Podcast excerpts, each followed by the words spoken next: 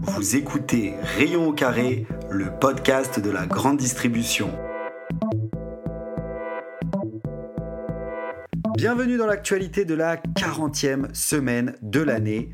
On va aborder ensemble quatre sujets. Soigner son image, c'est important. Lidl a un nouveau président. La foire au vin, le fameux incontournable. Et enfin, la shipflation. Je vous souhaite une excellente écoute et vous pouvez réagir dans les commentaires sur LinkedIn afin de me faire connaître votre opinion. Chaque semaine, je me mets au défi de vous donner en 10 minutes l'actualité d'un univers qui touche tous les ménages en France. Je veux bien sûr parler de la grande distribution. Alors que vous soyez du côté fournisseur ou du côté distributeur, vous trouverez ici des éléments pour partager et co-construire dans ce monde dicté par le consommateur et son portefeuille. Notre premier sujet cette semaine, c'est soigner son image. Avoir une enseigne performante, c'est bien, mais si en plus elle a bonne presse, c'est mieux. Le baromètre Posternac IFOP de septembre a été publié par les échos. Ce baromètre affiche le top 10 des entreprises bénéficiant de la meilleure image. Devinez quoi? La grande distribution reprend des couleurs par rapport au printemps et grimpe à la seconde et troisième place du classement. La première entreprise, celle qui a la meilleure image pour les Français d'après l'étude, c'est Michelin avec 75% d'opinion positive pour l'entreprise clermontoise. Après Michelin vient l'entreprise de Michel. Je parle de Leclerc qui gagne une place par rapport au printemps et passe second dans la meilleure image avec 72% d'opinion positive sur l'enseigne. Il faut noter qu'elle est deuxième au général, mais sur le segment d'une très bonne opinion des Français, elle cumule 23%, c'est devant Michelin qui n'a que 17% de très bonne opinion. À la troisième place du général, avec un gain de 3 places par rapport au printemps, c'est Intermarché avec 64% d'opinion positive. On constate donc que l'image prix est un facteur d'opinion positive pour les Français dans une période d'inflation comme celle que l'on vit. Carrefour gagne d'ailleurs aussi des places en revenant dans le top 10 avec 49% d'opinion positive. Notre second sujet, c'est une toute petite actualité qui a failli passer à côté de ce podcast. Lidl a un nouveau président. L'info que je vais vous donner a agité ma curiosité car je pensais que c'était déjà le cas. Michel Biérot deviendra le 1er janvier le président de Lidl France. L'info est pas ouf car j'étais persuadé que c'était déjà le cas. Eh bien non, le président actuel s'appelle Frédéric Fuchs et il laissera son siège France à Michel Biérot, l'actuel directeur exécutif des achats de Lidl. Frédéric Fuchs, lui, va prendre la direction des activités de Lidl Allemagne au 1er janvier 2024.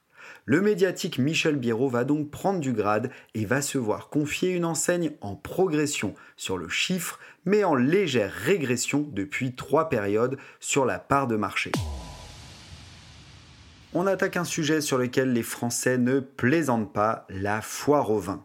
Cette saison, les bouteilles de vin fleurissent dans les allées centrales et les prospectus continuent d'affluer dans les boîtes aux lettres pour mettre en avant la sélection des vins de chaque enseigne. Les échos nous rappellent pourquoi a été créée la foire au vin et comment aujourd'hui elle s'est éloignée de son but premier. Il y a 30 ans, dans les années 90, et d'ailleurs quand je vous dis ça, je me prends un petit coup de vieux, la foire au vin avait pour but de déstocker les grands vins de Bordeaux qui subissaient des crises internationales. Alors il faut se remémorer les conflits internationaux de l'époque, avec la guerre du Golfe, qui a entraîné une baisse de l'exportation des vins de Bordeaux à l'étranger, et plus particulièrement aux États-Unis d'Amérique. Avec leurs bouteilles sur les bras et très dépendants de cette exportation, les grandes maisons bordelaises ont dû déstocker leurs bouteilles et ce fut Leclerc en tête qui se saisit de l'opportunité. Aujourd'hui, les grands vins de Bordeaux sont moins dépendants d'un pays pour l'exportation, ils sont présents dans de nombreux pays et donc moins sensibles aux conflits. C'est pour cela qu'on retrouve des bouteilles moins cotées et avec des prix très accessibles allant de 5 à 25 euros la bouteille en moyenne. Les ventes de ces opérations pèsent de 10 à 12% des ventes de vin des enseignes par an et certains, comme Carrefour, ont même retrouvé leur niveau de vente de 2019. L'article des échos nous apprend que les distributeurs constatent pour leur part que la consommation de vin baisse et que les clients de leur foire au vin vieillissent. David Goncalves Pierres, responsable vin et effervescent de Carrefour France, reconnaît que les clients de la foire au vin ont maintenant plus de 45 ans. Pour séduire une clientèle plus jeune, les enseignes proposent lors de ces opérations des vins à faible degré d'alcool, moins 10, moins de 5 degrés, ainsi que des gammes de vins sans alcool comme Moderato. Et qu'est-ce qui vient après le vin en allée centrale? Les chocolats de Noël. Pour ce sujet, j'ai une question à vous poser. Que pensez-vous de la shipflation j'ai fait un petit coup de gueule sur mon dernier podcast au sujet de la shrinkflation et des coups de com autour de la part des distributeurs. Cette semaine, je suis tombé sur un article dont je ne me rappelle plus la source qui parle de shipflation.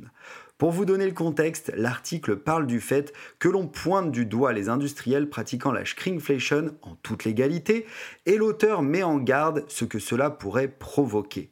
Et si les industriels pour ne plus être pendu sur la place publique, cessait la shrinkflation pour faire de la shipflation. Ok, ça fait trois fois que je vous dis ce mot sans l'expliquer.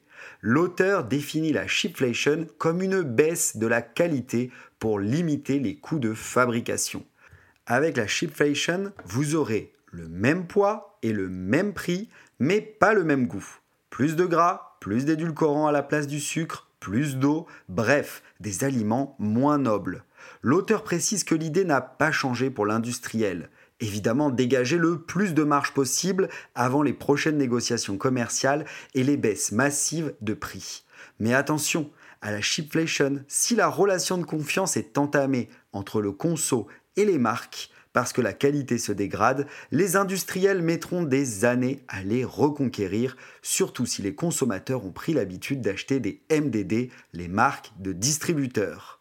Alors vous, vous préférez perdre en quantité ou perdre en qualité dans votre panier du quotidien? Vous pouvez répondre sous le podcast dans la partie commentaires sur LinkedIn.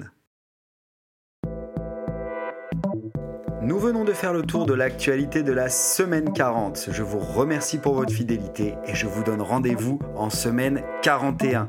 Il reste plus que 12 semaines avant la fin de l'année.